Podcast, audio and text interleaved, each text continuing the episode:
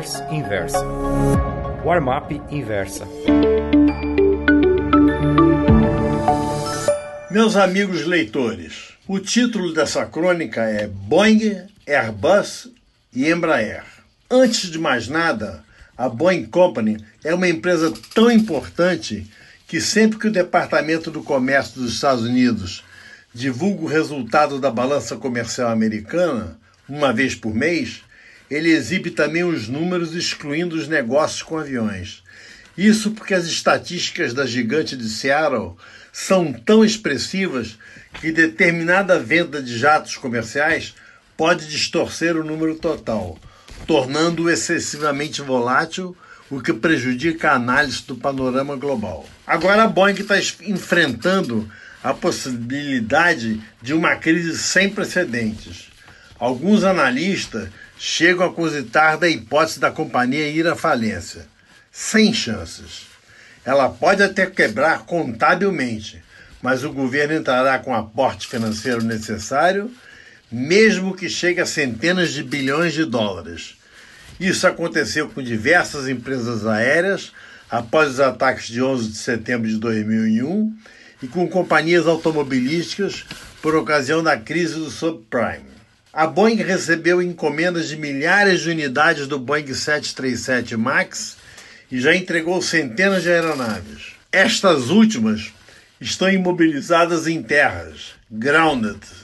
A maioria deverá ser devolvida para o fabricante e os demais pedidos foram quase todos cancelados. As companhias aéreas estão tentando substituir essas aeronaves por modelos da mesma categoria da Airbus a também gigante francesa está aceitando as encomendas, embora todo mundo saiba que atrasará as entregas. O NTB, National Transportation Safety Board, Conselho Nacional de Segurança nos Transportes, agência americana que investiga desastres aéreos, a FAA, Federal Aviation Administration, e a própria Boeing ainda não, não deram laudos conclusivos sobre o que aconteceu com dois Max que caíram logo após a decolagem, um na Indonésia e outro na Etiópia, com diferença de poucos meses entre os dois desastres.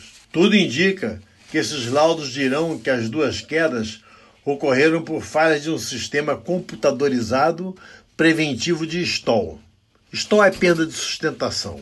Engenheiros estão trabalhando dia e noite nessa tarefa de correção do software do Max. Só que alguns comandantes brasileiros de linhas asiáticas, com quem conversei nos últimos dias, e nenhum deles é adepto de teorias conspiratórias, levantam a hipótese que o dispositivo anti-stall do Max foi concebido para corrigir um defeito de projeto que tornava a aerodinâmica do moderníssimo, entre aspas, jato extremamente crítica.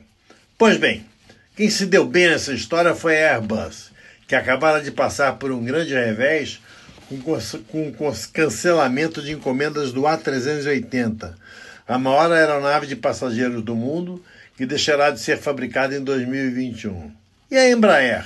Onde entra nessa história? Acho que a empresa de São José dos Campos vai se dar bem, muito bem. Embora a Boeing detenha seu controle acionário, a Embraer fabrique jatos de passageiros mais destinados a rotas de média distância, se faltarem aviões, vai haver uma espécie de upgrade na escadinha da aviação. Boeing 737, 700, 800 e 900 e Airbus A319 e A320 serão usados em rotas mais longas. Os magníficos jatos da Embraer os substituirão em rotas menores, mesmo que se implique numa escala extra. Vai faltar equipamento no mundo da aviação e com isso a Embraer vai se dar bem.